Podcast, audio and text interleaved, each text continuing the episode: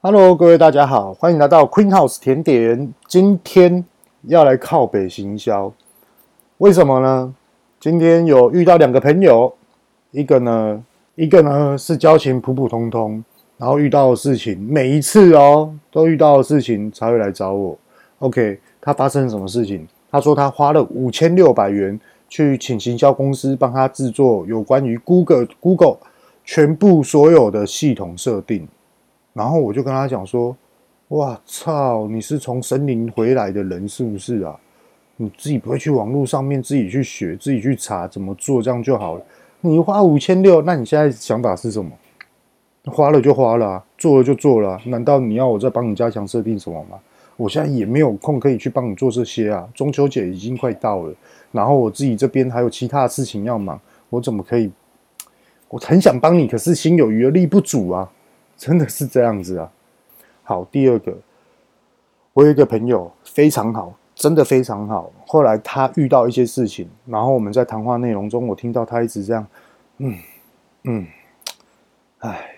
后来我就说，到底发生什么事情？他才告诉我说，他是给人家制作网站，然后发生了一些不愉快的事情。可是我听了之后，我自己心里面蛮心疼的。所以说，借由这一次机会呢。跟大家分享全部所有的网络行销的黑暗面，真的是真的不要把店家当笨蛋，你也不要把顾客当笨蛋。真的，网络这么发达，随便一查都知道，风评一查也都知道。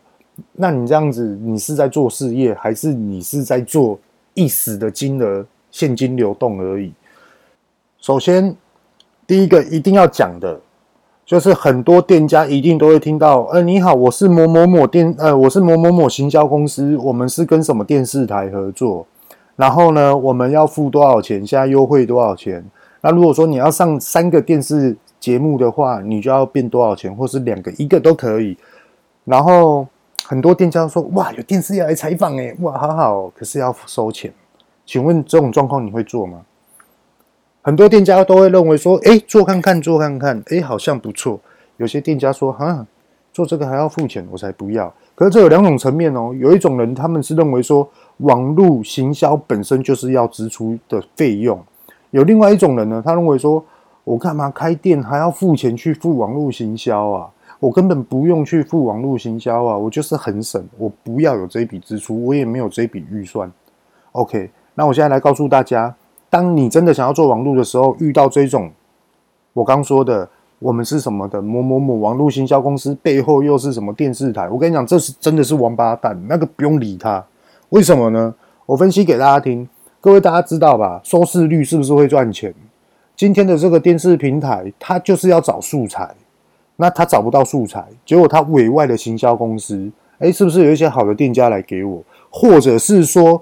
这间的电视平台，他们又自己另外去开了一间网络行销公司来去招揽店家，我再赚店家钱一次，各位大家懂了吧？就是说，比如说我 Queen House 哦，这间网络行销公司，他他要来做我电视节目，然后我录一集十万，好，我要付十万，Queen House 要付十万块给他，结果后来他帮我上电视了，我很开心，耶，我这个十万块好有价值哦，屁呀，放屁，他妈的！我跟你讲，他背后他他有怎么赚钱？他的收视率赚一笔，还要跟我赚一笔，这真的是公平吗？然后又据说网络流量烂的跟什么一样，根本完全没有效应。我上这个电视到底要干嘛？太多太多店家在那边讲一些靠北的事情，真的哦，听到这个我这个哦火都喷到。然后再第二第二个。你跟他讲说，一般的店家诉求都是这样子。我这次给你做行销内容，花多少钱我不在意，可是我要告你要告诉我，我可以得得到多少流量，或是更现实面的，我可以多少接到多少订单。我跟你讲，通常通常啊，在台湾啊，几乎百分之九十八的店家没办法回复你。你可以得到多少流量，或者是说你可以得到多少订单，他没有办法正确的回复你，他只会马上转移话题。呃，我们曾经跟谁做过啊？然后那个店家现在很红啊。哦，那时候他赚了多少钱啊？据说是这样，还特别来感谢我们。哦，我们曾经啊做过什么样的流量啊，哦，然后哦好厉害什么什么的。我跟你讲，那个要我去跟当业务的去跟人家嘴，我也会嘴，全部都是骗人的。我首先我先跟大家讲，为什么很多很多网络行销公司他没有办法回复正确的答案给你，是因为他根本不知道你在卖什么东西。就算他知道你卖什么东西，他也不知道说你的商品由来跟你的商品特色到底是什么。全部通通都是要你你自己在自传，你自己要再一次的撰写。这就是网络上的黑暗面。那很多行销公司认为说，哦，我一直投入行销，怎么感觉都没有用啊？哎呀，怎么会这样？对啊，Facebook 哇，好贵哦！现在哦，怎么浏览才几个人而已？然后它的百分比，我一个流量等于多少钱？怎么那么贵啊？还有到三十几块耶。然后呢，延伸出很多台湾的店家，尤其是小型的店家，就会认为说，诶，我们是不是要制作一些网络的一些的动作啊？然后拉拢一些生意啊，这些等等等的，是没错。可是。往往就是受到很多很多的这种的穿插啊，然后延伸出不愉快的许多故事。我现在来讲我第二个朋友，我跟他交情非常非常好，而且我很支持他。他今天发生什么事情？他说他去给人家制作网站，那制作网站呢，通常都是这样的，有关于设计类的，吼，都是这样。比如说，我要先付定金，我定金付完了之后呢，他就会开始帮你，比如说来你的店拍照啊，来你的店啊，去了解一些商品。OK，他就回去帮你撰写。那可能有些不懂的，他还会赖你，哦，还会跟你再做一次的沟通。那你是不是就要花费另外的时间来去跟他做沟通？你也是为了要把这件网络的故事把它做好。OK，然后呢，这个网络的。制作公司呢，或是行销公司也有这种状况哦。就说，哎，你好，我是总召集人哦，然后总负责人什么等等之类的。哎，不要看我年轻哦，我是非常有特色的哦，非常有风格哦，而且我很专业哦。哎，请问一下，你们老板在吗？哦，你们先忙哦，你们先拍照，你们先去跟他们的员工去了解一下商品，我去找老板哦，我去跟老板讲解一下。这全部所有案子过程，哈哈，好，OK，然后就去找老板，然后在那边聊，哈，等等之类的，然后到最后呢，员工呢再来跟老板讲，哎，老板，然后刚刚那个怎么样，怎么样，怎么会这种态度，怎么样？然后老板就开始笑笑的，我有曾经这样子，就笑笑，因为我很讨厌人家看不起我的团队，还有会打压，就是我自己的员工，嗯，我不知道大家可不可以懂我这个意思，就是。我们明明就是同一间公司，然后为了生产量产而去努力为顾客服务。那我们今天呢，也是委外的，就是想要找网络行销公司来做，例如啦，吼，好，然后受到说，哦，原来这个这么臭屁哦，哦，好好好，现在很多都这样，真的，大家应该有同感吧？有没有同温层的人啊？好，OK，我继续讲。很认真哦。第二次付款会是什么时？会是什么时候？就是他把你的系统全部架构都用好了。就譬如说，你的网站是不是要有购物商城？你的网站要有几个 icon，要有几个界面，要有几个呃，譬如说绑定银行啊，还是说呃，我需要什么样的功能？首先，我先跟大家讲一下，网络上有一个功能是大家往往都会。不会去很在意的，然后到最后呢，还要再另外付费的，会是什么？第一个，你背后的伺服器够强大吗？还有你的网站的速度够不够快？也就是说，我今天我开启了这个网站，我要等几秒才能进去啊？对啊，如果说我等了五秒它才能进去，我跟你讲，你的流量会很低。那再来第二个呢，会是什么呢？第二个也就是说，呃，譬如说。我要有会员资料，你的资料库有多大？最后一个最重要的就是你网络，你背后的伺服器能帮你分析多少的数据？譬如说马来西亚哪一个城镇？譬如说台湾花莲哪一个城镇？或是台北哪一个城镇？或是绿岛哪一个巷弄？它显示出来的一个数据，如何去追踪你的网站、你的顾客来看你的网站，男生比较多还是女生比较多？年龄层到哪里？其实是很多店家往往都不会去在乎的。可是当你真的想要去做这个事情的时候，你才知道说为什么网站没有这个功能。所以说你要制作网站，你一定要去特别注意这个。因为我是过来人，Queen House 有六个网站，全部通通都是我自己做的。那有一个会开通，现在我把它先关闭，因为我觉得还有另外一个部分还要再去加强，就是治安的问题。好。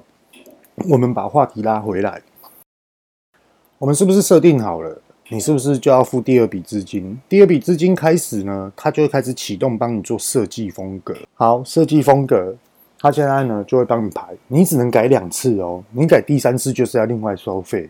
那通常往往会发生什么事？我我自己身边朋友遇到的，那跟大家分享。第一次他在帮你设计的时候，你随时你都可以看到，因为他会开这个是，就是开这个网站让你看。好，当你看到了你不喜欢的，你在跟他沟通的时候，对方他就是一直做，很多都是这样。他说没关系，我第一次改完之后，我再来跟你核对。哦，我懂，我懂你的意思。哦，好好好，我现在马上改。结果有改吗？根本没改。然后呢？哦，原来你喜欢这种风格哦，好好，我马上调整。就调整出来呢，你更不喜欢。可是他就是已经算第一次了，来找你校对的时候，诶，第一次你不喜欢，那下一次、第二次啊，是最后一次哦。那我会更努力的、更精心的帮你去做设计。那你这一次讲的诉求呢，跟你给我的风格哦，我大概了解了。结果后来，通常啊，往往啊，店家啊、主管或是老板。他们自己也都不知道说他们自己喜欢的风格是什么，因为他应该是说他们不知道他们自己所需要的风格是什么，因为他们还不确定说这样的风格虽然说我能接受，我喜欢，可是并不代表顾客消费者他们有所喜欢呢。重点就是落差于在这边，所以说有时候它会产生有一种叫做钟摆效应。OK，那钟摆效应一产生了之后，就会开始犹豫不决，就开始。啊，最后一次了！我要我喜欢这种，我喜欢这种，结果后来设计师就整个混乱掉了。哇，这个完全定义都不一样，风格显示都不一样。就譬如说我喜欢小叮当，结果你突然跟我说你喜欢 Hello Kitty，那我到底是要画小叮当还是 Hello Kitty？啊，把我两个结合起来变成四不像，很多都是这一种。可是今天的重点就是什么？通常遇到这种事情，照理来说，网络行销公司或是制作网站的公司都要特别为客人。另外开一个专案来去服务你的顾客，因为当这个顾客来找你做这件事情，他就是要把这件事情做好。那我们的外包公司，他可以尽全力来配合我们吗？我也可以讲难听一点，今天如果有一间科技，有一间科技厂，他今天要延时，他呃，今天有一间科技厂，不好意思，我刚刚有点喉咙卡到，我再重讲一次哈。今天有一个科技厂。他今天要做一个 SOP，全部完完全的自动化。他今天委外的工程设计或是机械设计来帮他这间公司量身定做，这种价钱都不便宜哦，贵的都有几千万的哦。后来完了之后呢，途中诶，这个 SOP 这个系统这个部分完全没有达到我们公司所需求的，譬如说它的效率产能。譬如说，它的耗材是不是已经超过了百分之多少？所以这个部分要去做更改。通常他们就要来做更改，他们一定要改到好，因为他们这样才可以收到尾款。这才是真正的职场在做交易的部分，有关于设计这个部分。可是往往很多，譬如说网站的，譬如说摄影的，几乎都是年轻人。当你觉得你的顾客对你开始呃，譬如说，我喜欢这个，我喜欢那个，我喜欢这个，然后年轻人就开始不高兴，就在那边耍脾气，在那边匹配，有必要吗？我们自己在外面看到的，我觉得你真的很不会做生意，真的，而且有时候不想要去显显示出，哦，我们公司到底在做什么。哦，我们公司的背后到底是在做什么？哦，我们公司可能未来还要做什么？因为觉得没有必要跟你讲。当我们做到的时候，我们自然而然会跟你讲。可是当你这样做的时候，你觉得我们下一次还会找你吗？我跟你讲，打死都不会啊！我跟大家举个例子，例如说，我今天当老板，我有这样跟我员工讲过，哎，我跟你说，你们今天呢、啊，一直一辈子做甜点，这也不对，你应该是要有被动式收入。那我来投资你们，我来去买土地，比如说花莲、台东还有南投，我买三块，你们直接持股百分之七十，我请人家来设计整套的电脑系统作业，然后我们委外清洁公司的人，还是阿姨阿嬷来帮我们做清洁。然后呢，我们来开发露营地，让很多的客人可以来露营，或是怎么来搭配，跟我们一起来做甜点，这些等等之类的。OK，然后呢，我自己抽百分之三十，你们抽百分之七十，全部收总营收，而我们也没有任何压力，因为我们本业就是做甜点。好，请问谁最赚钱？员工百分之七十，我买了三块土地，是我最赚钱，为什么？因为我持股百分之三十，我有三块地，所以总共加起来百分之九十。各位大家懂了哈？好，这题外话，每一个创业者都大概有这种思维。所以说，你觉得我们创立这个品牌就只有这样吗？不可能啊！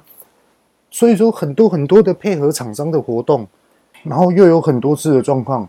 哦，我们今天一定要告诉你说，哦，我们未来规划是什么，然后我们的背后又是什么，然后感觉好像配合厂商就会很认真的服务我们。那如果我今天我是自创业的，然后呢，我没有背景，我什么都没有，我就是埋头苦干的做，我想要来请你们帮我们做委外，啊，是不是这些人最吃亏？不觉得很现实吗？你应该是要看看怎么去服务好每一个店家。这些店家都是你们的客人呢，不要去造就以前的 Uber 这种系统的状况。Uber 它最主要就是哦，我努力的打行销，我一直打网站，我一直打广告，结果后来你的司机的素质有提升吗？该是提升，该是加强的都有做到吗？根本没有啊！最后一定要跟大家分享的就是，做行销一定要做，可是很多的创业者，你一定要去。懂行销这个部分，它很多很多的流程，你不懂细节没关系，可是你一定要懂它的流程，它的做法到底是什么？还有依现在的社会市场跟社会需求所创造出来的话题会是什么，而去做一个精心的设计。我们举个一个非常简单的一个例子，馆长，为什么我会讲馆长？因为我觉得他这个真的是爆点，完全通通都是爆点。各位大家知道吗？馆长现在跟那个健身工厂干上，大家知道吧？健身工厂，诶，是健身工厂吗？好像是吧。反正就是有一间健身房，就是什么上柜上市公司啊，然后就是要告他，然后他在台湾开的比馆长还要多间。他说馆长什么影响他的市场什么的没有的，这是我昨天晚上在那边看到的一个主要的一个新闻。那这边跟大家讲一下。我要告馆长的这间的健身工厂，我觉得他真的是头脑有问题。你根本就是在帮馆馆长打行销，因为人家的给客户的馆长，他的健身公司给顾客的需求，他是非常非常认真的。所以说他的基础点打得非常的扎实。他只是嘴巴很喜欢在那边讲脏话，然后非常的可能就是很很粗俗、很粗暴。然后全身又刺青，可是有时候我们要看一个人的时候，要看背后他的素质，他的这种的逻辑到底是什么？你看他前几天讲的说，他请人家 OEM 鞋子，我相信那双鞋子一定会卖得很好，甚至于他说他卖饮料卖的比什么什么什么都还要好，这我都相信。好，现在来去告馆长的这间的健身房，我们来去看看他的品有多大，诶。我需要健身的，我热爱运动的。OK，我看到你这样子作业，你的事业心态是这样子，哇，你觉得会去吗？一个问号。然后馆长在公布说，哦，这个健身房用什么样的原因去告他？然后我 真的我在那边看，然后每一条我都看着我自己在那边笑，说什么，呃。馆长在抢这个健身工厂的客人，抢呃影响他的股票什么有的没有的，我觉得 我我真的看到就觉得健身工厂怎么那么夸张啊？连这个也可以告？如果今天这个可以告的话，我跟你讲，全世界的全部所有的交易法全部都乱掉。我跟你讲，为什么？第一个完全没有垄断市场。第二个，你怎么去定义说我抢你的客人？那你可以去问客人啊。譬如说，馆长全部所有的会员，他今天加入会员是馆长逼他们的吗？没有啊。然后客人不喜欢你健身工厂，来馆长这边，为什么？你应该是健身工厂，赶快去反省吧。你怎么可以一直告告告告告？对啊，你是人家有得罪到你吗？还是人家有垄断你什么样的市场吗？这我不太懂。可是我觉得这会是二零二零年的农历七月最爆点的一件事情，真的哦，真的太经典了。而而且我觉得台湾近三年来行销最成功的就是馆长，真的。虽然说他的气质带给人家这样子，有些人可以接受，有些人不能接受。可是说实话，只要他出面所讲的商品，的确真的都卖得很好。可是他这健身工厂真的，我真的厉害，真的厉害，佩服佩服。好，今天呢，最后我就帮大家做一个总整理。呃，很多的店家，或是你想要创业的店家，你一定都会去规划到行销这个部分。所以建议大家一定要不不管你多累，不管你怎么样，你一定要花时间去了解全部所有的行销流程。你一定要懂，不然你很容易被这个市场给骗了。而且你知道吗？创业者最怕的就是委外的公司，他今天跟你讲说你这样子做有用，你这样子做有用。当你这样做的时候没有用的时候，他告诉你说你做错了什么事情，你还是要坚持下去。可是，不要一直盲从的去听他们所讲的。你应该要把你觉得的问题、错误点在于哪里，而去自己精心的去设计、去思考，这才配得上你是创业者。而且，很多很多的网络行销公司，他真的不懂你的原创精神，跟你的商品特色，跟你的商品故事，还有你的品牌故事，每一个的品牌。每一个想创业的人，通通都有不一样的味道，都有不一样的风格。你都一定有你的忠实的顾客，跟你忠实的粉丝。就像是我上一集所讲的，不是家人的情况下，也不是任何朋友的情况下，在你不认识的人的情况之下，你怎么卖出你第一样的商品？你一定要去想清楚这个流程。完了之后呢，你再去慢慢的去检讨改进。慢慢的把你的事业轨道往上爬，这才是最真实的。也不要去听人家讲说啊，这个网络行销公司多厉害，什么什么什么的。就算他多厉害，他符合你的需求吗？这是非常非常要谨慎思考的。OK，今天最后呢，就讲解到这边。这里是 Queen House 点点，我是玉道贤，很高兴为大家分享，拜拜。